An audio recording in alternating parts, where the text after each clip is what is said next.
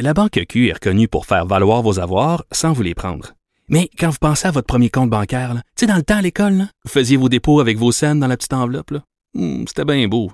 Mais avec le temps, à ce compte-là vous a coûté des milliers de dollars en frais, puis vous ne faites pas une scène d'intérêt. Avec la Banque Q, vous obtenez des intérêts élevés et aucun frais sur vos services bancaires courants. Autrement dit, ça fait pas mal plus de scènes dans votre enveloppe, ça. Banque Q. Faites valoir vos avoirs. Visitez banqueq.ca pour en savoir plus. Pour elle, une question sans réponse n'est pas une réponse. Geneviève Peterson. Cube Radio. On est avec Nicole Gibaud. Nicole, salut. Bonjour Geneviève. Bon, hier, j'avais glissé à la fin de notre conversation qu'on en apprendrait plus sur ce jeune homme qui a été arrêté avec 249 pistolets. Ça jasait euh, dans le milieu journalistique tout l'après-midi. Là, on a des confirmations.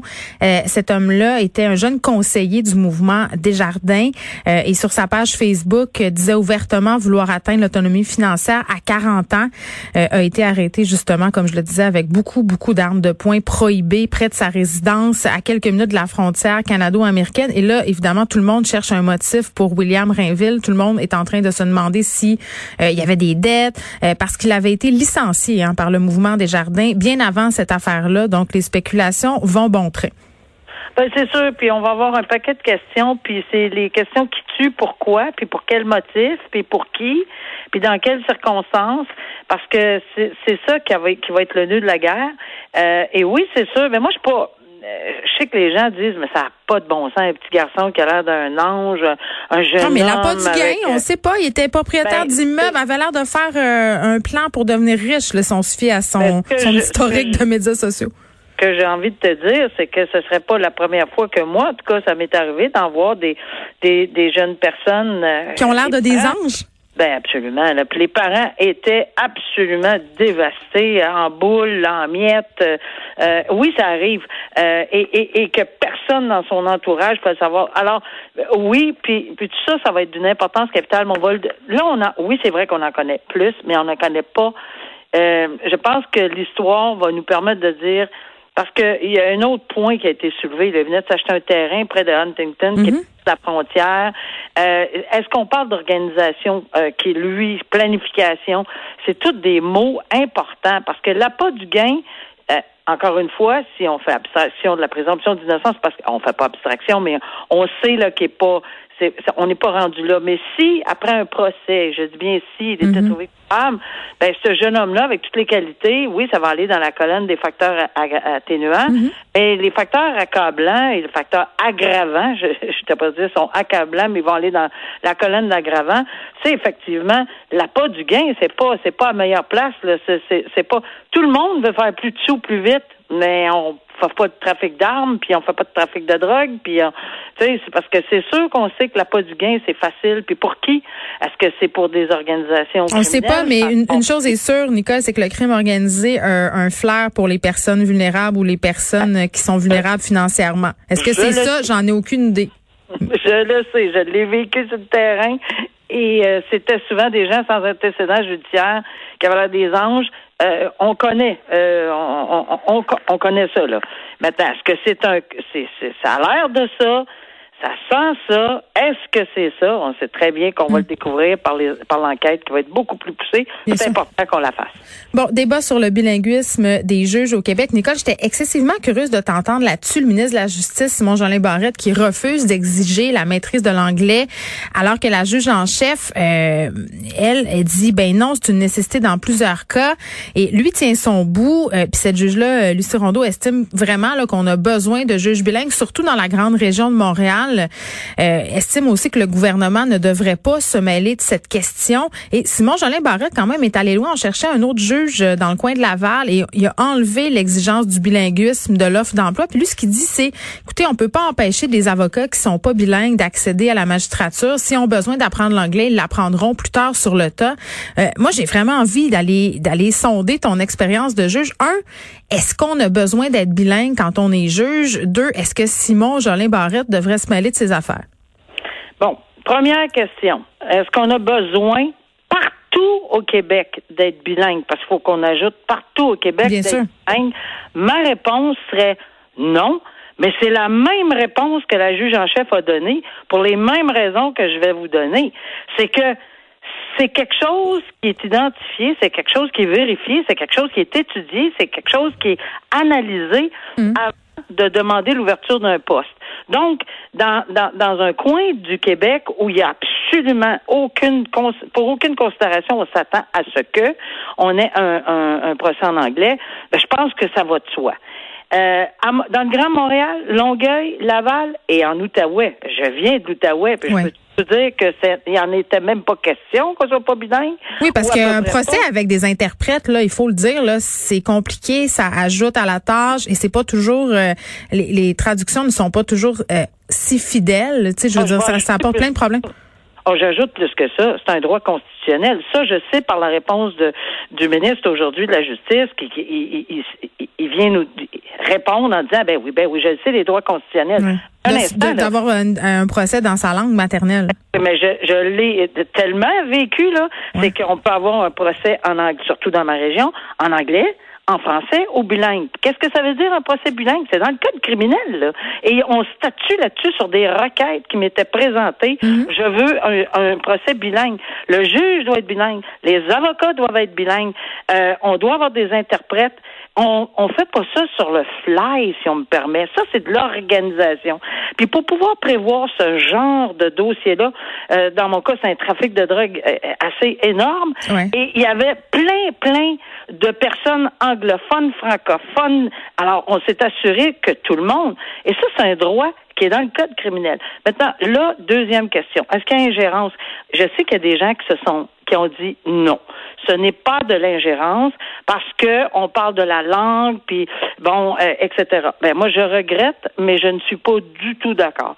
À mon avis, c'est pas de l'ingérence dans une loi, dans un principe fondamental que la langue française est essentielle et c'est tout à fait la première langue au Québec. C'est pas de ça que je parle, mm-hmm. mais c'est de l'ingérence dans l'organisation de c'est pas des farces d'organiser la Cour du Québec là, c'est pas des farces à travers l'ensemble du Québec à organiser tous ces juges dans tous les districts, dans chacun des cas, et, évidemment, ils ont des ils ont des gens qui les aident là-dessus, mais c'est vraiment, faut être sur le terrain pour le comprendre. Ce que je ne pense pas que, je sais qu'il a été briefé, si on me permet l'expression, c'est comme ça euh, qu'il faut le voir. Donc, la juge comprend très bien, la juge en chef de Saint-Surgé, de dire, hey, moi, quand je vous dis que ça me prend un juge Donnez-moi-le. Donnez-moi-le. Arrêtez de me questionner sur le comment du pourquoi. Je ne veux pas faire de politique puis vous expliquer que c'est pas la. Je pense que la juge en chef respecte autant la langue française que n'importe qui là. Mais mais, un, c'est une francophone. Ça ben, doit lui tenir à cœur? Tout à fait là. Et deux, c'est le fait que elle sait ce qu'elle a besoin, ou il, ou les gens de son district. Je, je dirais, là, pour terminer, que les avocats euh, le savent, ça. Euh, je pense, je pense que l'argument qu'on empêche des gens de se présenter c'est très faible à mon avis. Bon, euh, OK, ça c'est pour la question du français versus l'anglais. Maintenant, le bilinguisme des juges fait aussi débat à Ottawa. Euh, les compétences linguistiques des juges de la Cour suprême, euh, bon, on, s'ostine aussi à ce chef-là parce que le gouvernement Trudeau a pris une décision de nommer exclusivement des magistrats bilingues, puis français-anglais. Mais là, ça a déclenché une levée de bouclier parce qu'il y a plusieurs groupes qui représentent des minorités qui disent que ça nuit à la diversité au sein de la magistrature? Parce que évidemment, on n'a pas seulement l'anglais et le français au Canada. Je comprends que ce sont les deux langues officielles. Ben, c'est là-dessus que c'est basé. Puis moi, là, quand on fait une parenthèse, pour les juges de la Cour suprême, qui est le plus haut tribunal au Canada, pas de problème d'exiger le bilinguisme. Voyons, c'est le minimum. J'étais outré de voir qu'on avait des juges souvent unilingues anglais. Puis ça n'a rien à faire avec la politique. Là.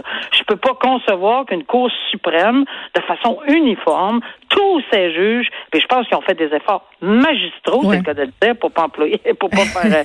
Euh, ils ont fait vraiment beaucoup d'efforts parce que j'écoutais justement une, une audition là, dans un dossier récemment mm-hmm. et je vous garantis qu'ils en ont pris des cours de français. Puis c'est pas toujours les plus belles phrases, mais c'est vraiment un exploit. Moi, j'ai entendu ces juges-là, là, des juges que j'avais jamais entendu parler français de ma vie, et ils se sont très bien exprimés en français. Donc ça, c'est nécessaire à travers la Cour suprême. Puis à travers le Canada, ben moi, je sais très bien que je traverse le pont, là, puis j'ai un dossier en Ontario et je veux mon procès en français, puis je vais l'exiger, euh, quand même que je saignerais du nez. Parce que j'y ai droit à mon procès en criminel en français. Alors, je pense que dans chaque cas, c'est sûr que dans le fin fond euh, d'une même chose pour le Québec, dans le fin fond d'une province où il n'y a absolument aucun risque euh, que par contre on peut s'organiser d'avance parce que cette demande-là est faite d'avance. Hein, c'est ça, fait qu'on peut euh, on peut pallier si jamais ben on a une situation qui l'exige. Ok, euh, on s'est parlé. Montréal, Longueuil, Laval. Ben oui, on s'est parlé de cette cause qui opposait Phoebe Greenberg, cette mécène bien connue là, de la région de Montréal, avec une de ses anciennes assistantes. Euh, là, la Cour a tranché, cette femme-là, euh, Sandra Testa, devra lui verser la somme de 12,4 millions de dollars, des fonds qu'elle a, qu'elle a détournés en fait pour s'acheter euh, toutes sortes de choses. Euh, puis là, quand même, là, je veux le détailler. 1,8 millions pour des vêtements, des voitures, 1,7 millions pour des voyages un peu partout, 742 000 pour des bijoux, des œuvres d'art. Et il y a eu des prêts aussi privés qui ont été faits pour acheter des restaurants, des propriétés. On a eu des dépenses en alcool. Bref, ça arrêtait plus. Elle se servait visiblement euh, dans les comptes de Phoebe Greenberg, mais faisait aussi des transactions avec des cartes de crédit. Je pense que c'est quelque chose comme 13 cartes de crédit. Et ce qui était au centre de ce procès-là, quand on en avait parlé, puis on connaissait pas l'issue encore, c'était de se dire, est-ce que Madame Greenberg aurait autorisé ces dépenses? Et là, on a conclu que non, parce que ce qu'elle invoquait, Sandra Testa, c'était que Mme Greenberg n'était pas à ses affaires.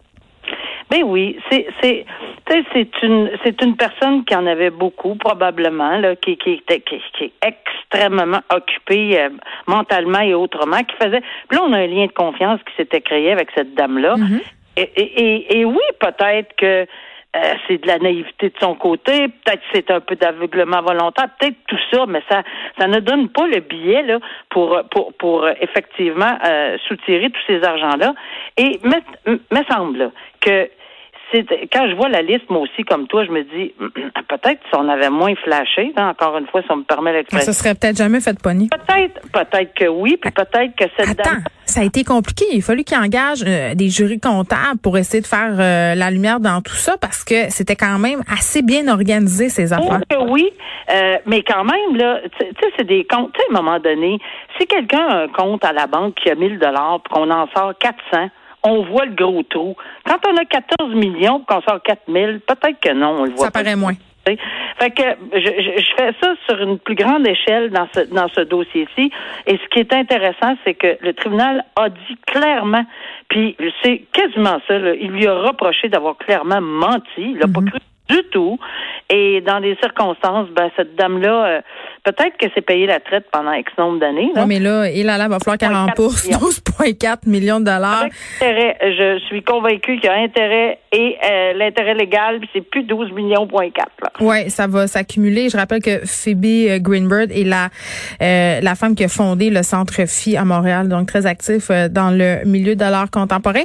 Nicole, j'étais vraiment curieuse de t'entendre sur le cas de Pornhub. Pornhub qui fait encore les manchettes pour de la pédopornographie euh, hébergée sur leur site. La compagnie MindGeek qui possède Pornhub euh, invoque le fait que bon, elle n'a pas à rapporter, si on veut, les de pédopornographie aux autorités canadiennes telles que le prescrit la loi, puisque leurs bureaux sont au Luxembourg. Mais la question que tout le monde se pose en ce moment, c'est ok, leur siège, leur siège pardon social est peut-être au Luxembourg, euh, mais euh, MindGeek emploie quand même des gens à Montréal. Ils ont des bureaux, plus de 1000 employés. les deux euh, les deux cadres les plus importants de la compagnie sont aussi canadiens. À un moment donné, même si ton siège social n'est pas dans un pays, est-ce que tu es tenu de suivre les lois, de te conformer aux lois du pays dans lequel tu as tes pratiques d'affaires? Moi, je suis presque insultée d'avoir vu la réponse de, de, de, de Pornhub. Ben oui.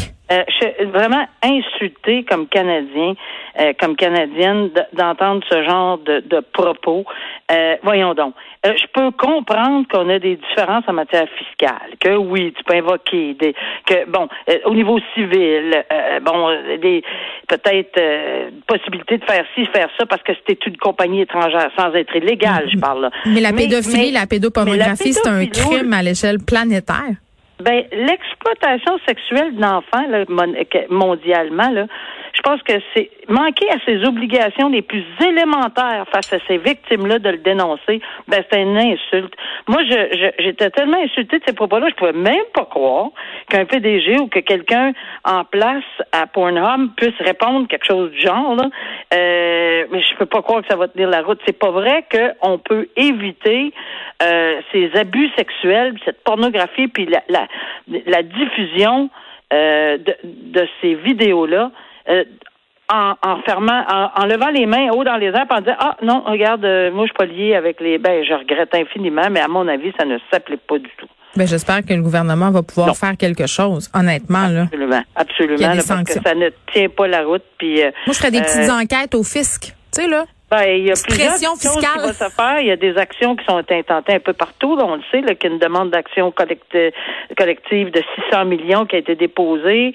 Euh, évidemment, on, sait qu'il y a des choses qui se font. Qui font. Mais Dieu merci, ça fait bouger là, parce que cette loi, la, loi pour la protection là, ça date depuis longtemps, mais mm. eux autres se conforment apparemment maintenant. Oui, en fait, ça, fait 10 ans, puis ils se conforment depuis 2020 seulement. Et moi, ce que je déplore encore plus, Nicole, puis on va se laisser là-dessus, euh, c'est que ces compagnies-là, cette compagnie-là a attendu d'être dénoncée, que ça sache avant de prendre position. Avant, on faisait ça en dessous de la couverte tout à fait d'accord avec toi. Et puis Dieu merci qu'au moins là, c'est dénoncé puis que ça va arrêter. Puis nous, comme consommateurs, on sait ce qu'on a à faire. Hein? Peut-être euh, oh se tourner vers un autre site pour euh, retirer du plaisir. À demain, Nicole. à demain. Au revoir.